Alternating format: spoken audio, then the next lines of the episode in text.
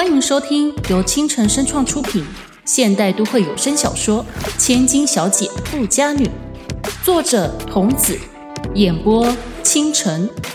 欢迎订阅收听。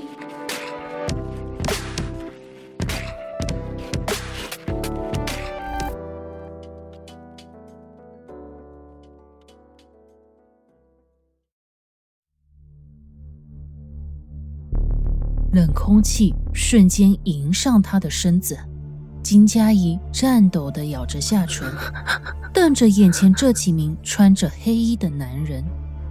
捉着他的男人面无表情，他转头朝四周望了望，发现店员全倒在了地上，斑斑的血迹染红了白净的地板。他顿时晕眩地退了几步。男人则是一刻也不愿等待的举起枪，抵在了他的额头前。金佳怡带着疑问却又十分肯定的语气。金佳怡点点头，却又想起什么似的，拼命的摇头。那就是了。哎，等，等等，为为什么？男人挑起眉，勾起一丝浅笑。到地狱去问你父亲吧。啊！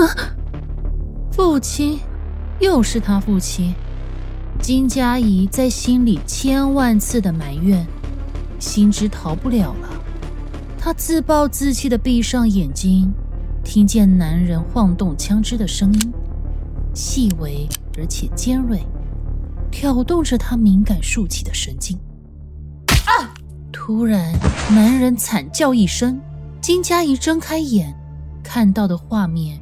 是原本好好站在他眼前的男人飞落墙角的那一幕，不知道从哪儿出现的女子，穿着黑色高跟鞋的脚停在了半空中。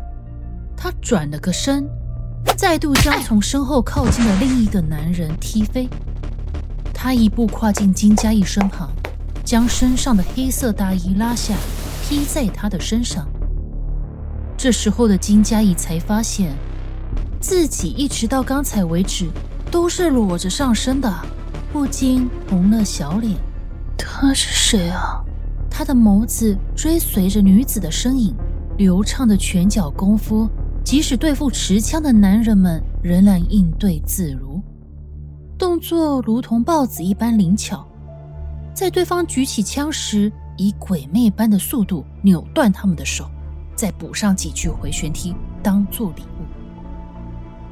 这个女人是谁呀？什么时候出现在这里的？是特地来救他的吗？金佳怡的小脑袋运转着，她细细观察着女子的装扮和面容，那足足有一百七十几公分高的漂亮身材，配上线条利落的白色衬衫及黑色长裤，一头金色的长发竖起及腰，白皙的脸上还挂着冰冷的深色墨镜。令人看不清他的长相，但金佳怡却觉得对他的身影有种熟悉的感觉。还没开始猜测他的身份，他已经轻轻松松地解决那帮男人走了过来。他带着些许不解及冷淡的语调：“不把衣服穿上吗？”“呃，啊！”顾着打量对方，却忘了自己的可笑模样。金佳怡赶紧退回更衣室，将衣服全数穿回身上。这期间，她听见外头的女子以一口十分流利的英文讲着电话，说话的语调冰冷且平稳，完全没有参与任何的情绪。那个，请问，见女子终于放下手机，金佳怡怯怯的开口，她有些……哦不。是非常害怕从这名女子身上发出的哲人气势，仿佛一靠近她就会被那双藏在墨镜之后的眸子看穿。他拉拉衣服的下摆，抖着双手将大衣朝贡似的抬至女子面前。女子看也不看他一眼，抓了衣服，头也不回地走向大门。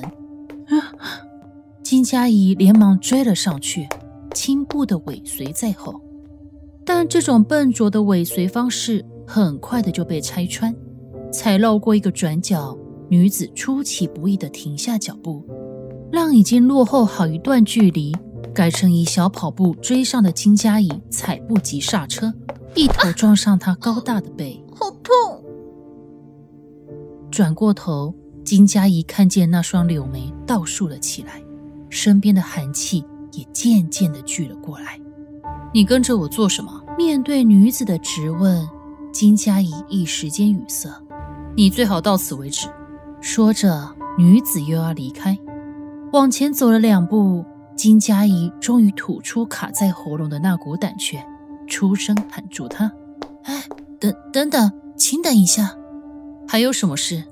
啊，很谢谢你救了我。那个是我爸爸派你来保护我的吗？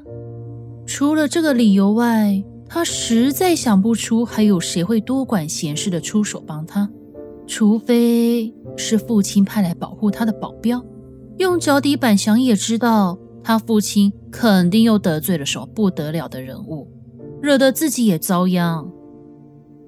但无论如何，这位保镖也太随性了吧？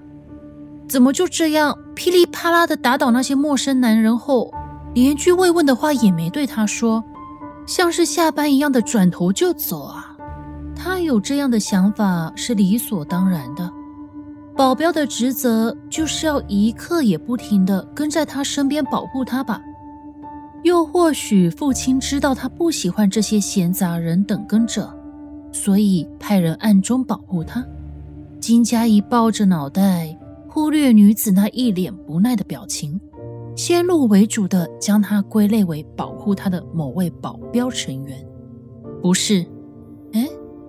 不是，那你急着否认的答案让金佳怡有些错愕。女子冷冷的瞪了他一眼，只是路过。